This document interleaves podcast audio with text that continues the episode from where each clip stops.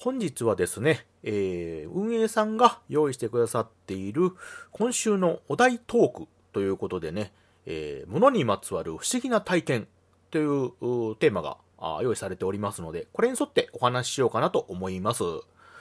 これはですね、あの、電子コミックレーベル、フラットヒーローズさんとのコラボ企画ということらしいです。ちょっとね、あの、名前は聞いたことあったんですけど、私も、あの、利用したこととかはなかったんですけども、はい。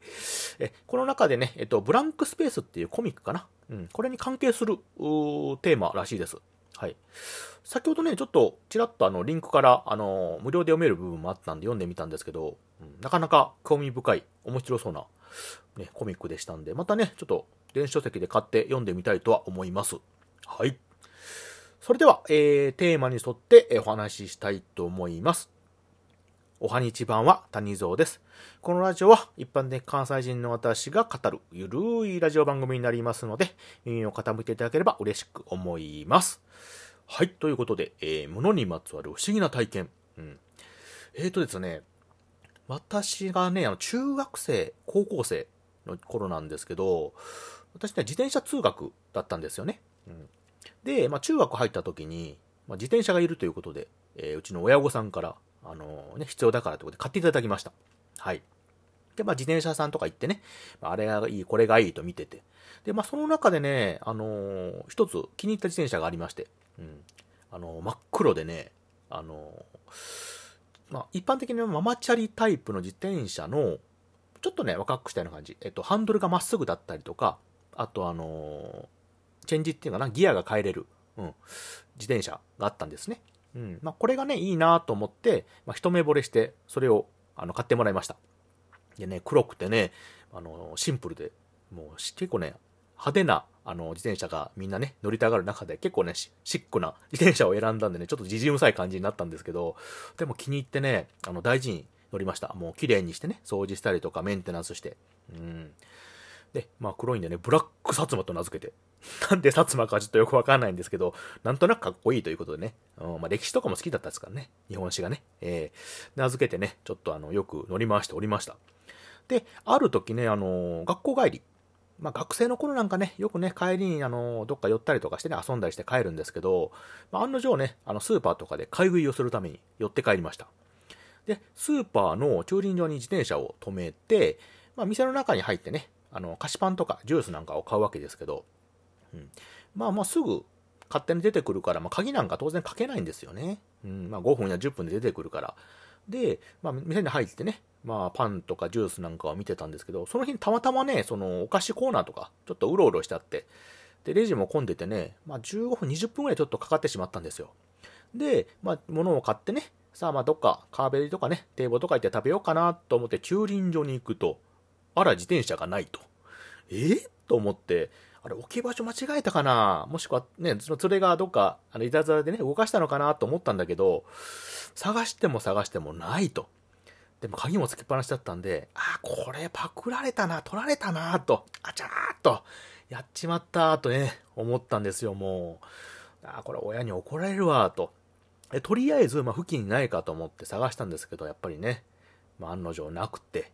もう仕方なくね、しぶしぶ家に帰って、親にね、おとなしく言って、もうひこたま怒られました。えー、なんで買いかけないんだと。ねえまあ若い頃なんかね、そんななかなかけないですよね。ちょっとね、遊びに行くとか言ってね、すぐ帰ってくるだろうし、そんな取るやつなんかいないって思い込んでるから。うん、で、まあとりあえずね、あのー、自転車はいるってことで、まあ、親が使ったママチャリをね、借りてしばらく乗ると。で、まあ、あの、夕方になったらね、放課後にまあ、付近ないかって探すっていう作業をすると。まあ、一週間ぐらいね、なかったらもう仕方ないから買い替えようって話になりまして、家族会議でね。うん。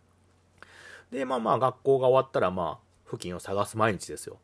で、まあ、もう見つからないかなってね、半分諦めてたんで、届け出とかも出さずに、出さずにね、えー、いろんなとこ探したんですけど、結局見つからず。で、まあ、一週間ぐらい経ってね、まあ、その日も、まあ、付近を、ね、商店街とかね、街の中を探してたわけですよ。うん。でね、まあまあ、街のね、その商店街を放課後に探してたんですけども、お店がね、並んでる通りがあるんですよ。結構、あの、ぎゅうぎゅうにね。うん。で、そこの前を通りがかった時に、ねえって声がかかったんですよ。ね。で、私の誰か友達がね、連れがね、僕を見かけて、声かけてくれたのかなと思って、まあ、声がした、ね、後ろの方を振り返ったんですけども、誰もいないと。うん。で、あれ？と思って、ね、うちの友達とか声かけてくれたらね、大体まあ、その場所にいるはずなんですけど、まあ、逃げるにしてもそんなスペースがないと思。ね、に隠れるような場所もない。そんな声かけてすぐ振り返ったもんだからね。うん。なので、おかしいなと思って、あの空耳かなと思ったんだけど、まあ、なんか気になってね、まあ、声がしたのにちょっと若干あの後ろに下がって、うん、見に行ったんですけど、案の定、人影はないんですけども、その、店舗と店舗の間にね、よくビルの隙間とかに、あの、まあ、人が人を一人ぐらい通れるようなスペースが空いたりするじゃないですか。あの、従業員さんがね、あの、店の店舗の裏口から入るためだけにあるような、こうビルとビルの隙間みたいなところね。うん。まあ、そっちのスペースがね、その声がかかった方にあったんで、まあ、この辺にね、まあ、連れとか友達がね、逃げ込んだとか、もしくは隠れてるのかなと思って、路地を見たんですけど、結局やっぱ人影もない。やっぱりな、間違いかなと、もしくはなんかね、どっかの叫び声とかね、うん、店舗のとこから聞こえてきた声だったんかなと思って行こうと思ったんですけど、なんかね、気になって、うん、普段ね、そんなとこに入らないのに、その路地の方にちょっと入っていったんですよ。なんとなくね。うん。まあ、こんなとこにね、当然自転車なんかないんですよ。人一人入れるぐらいのところですし、うん。自転車なんかね、そんなとこ置いてたらもう通行邪魔あるから多分すぐ放り出されるし。うん。でね、まあまあ、とりあえず、なんとなく気になったんで、その路地を歩いていって、で、10メーターほど行くと、突き当たりの T 字路になっててね、で、ビルの裏側にも、あのー、左右に細い道が続いてるんですよ。ここはね、人が2人ぐらい通れるような道なんだけど、その路地を出て、左を見ると、その裏側にね、黒い自転車が立てかけてあったんですよ。ええー、と思って。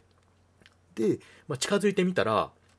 あの、鍵がついたままの自分がね、捉えた自転車があったんですよね。ちょっとね、なんでこんなとこあるの？と思って付近見たけど、まあその、昼間なんでね、うん、あの、平日の昼間なんで、あんまりその、その通りも人もあんまり歩いてないと。夜とかはね、結構ガヤガヤしてるんですけど、でも夜でもこんなあの、裏路地なんかの、店の店舗のね、関係者の方とか、うん、裏にあの、ゴミ捨て場があったりとかね、もしくはあの、出入り口があるぐらいで、うん、そんなに人は通らないとこですし、自転車なんか走れるようなところじゃないんで、うん、まあ、おそらくね、あのー、その取った人がここで乗り捨てたか、もしくはまだ乗るためにね、ちょっとあの、わざわざ隠してたか、うん、だったと思うんですけど、そこにね、たまたまあるのを見つけたんですよ。で、ああ、よかったと思ったと同時に、なんでこのね、僕がこの来た時に、この場所に呼び込まれたのかって、ふっとね、思って、あの声がなければね、結局ここで足を止めることもなかったし、そんな路地に入ることもなかったんですよね。うん。けどね、声をかけた相手はどこにもいないんですよ。うん。だから今から考えると、この自転車がね、呼びかけたのかなと、こっちに。たまたまね、その近く通りがかった時に、ここにあるって気づいてくれって言って、声出た声がそのねえっていう声だったのかなと、今返して思えばね。うん、まあ、当時はね、まあまあいいかって感じで流してたんですけど、ね、このものにまつわる不思議な体験っていうことを思い返した時に、なんかこれがね、ちょっとふと思い出したんですよ。えー、なんで今から考えると、ちょっとね、若干ちょっとホラーな感じにもなるんですけど、でもあの、昔からね、日本ってあの、物を大事にするじゃないですか。うん。あの、人からもらったものとかね、あの、自分で買ったものとか、まあ大事に、大事に使いましょうっていう文化があって、うん。で、それで大事にしたものには、まあ、魂が宿るっていうかね、うん、思いが宿るっていう、うん、そういうこともね、あの、日本でこう、物語とかね、あの、昔話とかでもよくある話なんですけど、うん、うちもやっぱり自転車ね、結構大事にしてたんで、あの洗車したり、タイヤも何度かね、変えたりとかして、うん、綺麗にしてね、使ってたんで、うん、やっぱりそういったそういったね、大事にした分、ね、物にも思いが伝わってたのかなと、ふとそういうのを思い出しました。不思議な体験ですよね、これね。で、まあ、その結局自転車ね、見つけて、また乗り始めたんですよ。結局やっぱ買う前でね、なんとか見つかったんで。ただね、この自転車ね、またね、あの、パクられました、一回。その後にで、その後はね、あのすぐ、その日に見つかったんですよ。うん。その、またね、同じようにね、あの鍵かけずに、コンビニ、どこだったスーパーがコンビニだと思うけど、外に前に止めててね、瞬間なくなりました。パクられまして。えー、で、もう必死に探しててですね、その時はね、なんかどっかのパチンコ屋かどっかの駐輪場にね、あったのを見つけたんですよ。うん。その時もね、あの声は聞こえなかったんですけど、なんとなくこっちの方かなというので、あの、駆け回ったところ、本当にふと見つけまして。えー、うん。だからそれも思い返したらね、やっぱりなんかこう、惹かれるものが、ね、伝わるものがなんか、ものに宿ってたりとかあったのかなって思いました。で、その自転車ね、結局最後まで本当に学生卒業して社会人になった後も乗ってたんですけど、うん、就職先のね、あの、ちょっと寮に入った時に、あの、転勤する際にね、後輩にあの人も譲ってしまいまして、うん、まあ、今もね、元気にもし使われてたらありがたいんですけどもね、えー、まあでも、やっぱり物を大事にするってね、うん、いうのは